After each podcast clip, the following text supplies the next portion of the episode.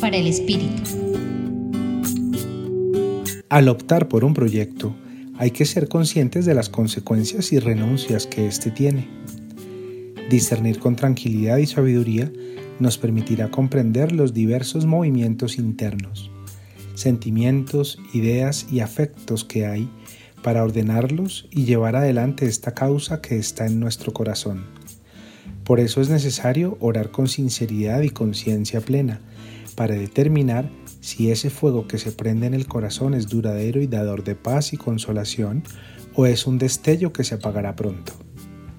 Hoy en el Evangelio de San Lucas, capítulo 14 del 25 al 33, Jesús expone a sus discípulos las renuncias exigidas para seguirlo y les pone a reflexionar.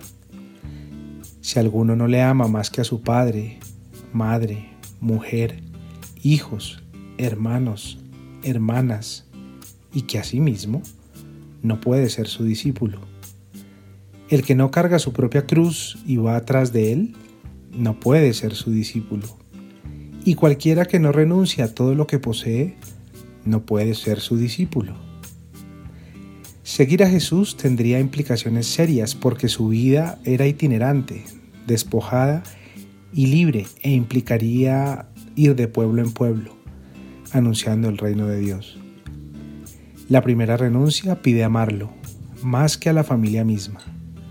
La segunda implica estar dispuestos a cargar su mismo sufrimiento y dolor y sentir con él.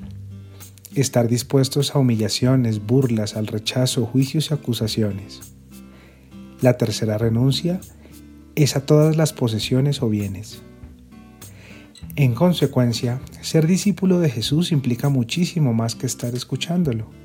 Para ser su discípulo será importante estar atentos para identificar las renuncias que Jesús nos pide.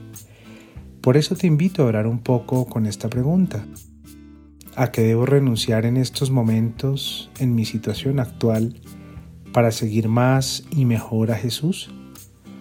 Compartió contigo Gustavo Espinel del Centro Pastoral de la Pontificia Universidad Javeriana.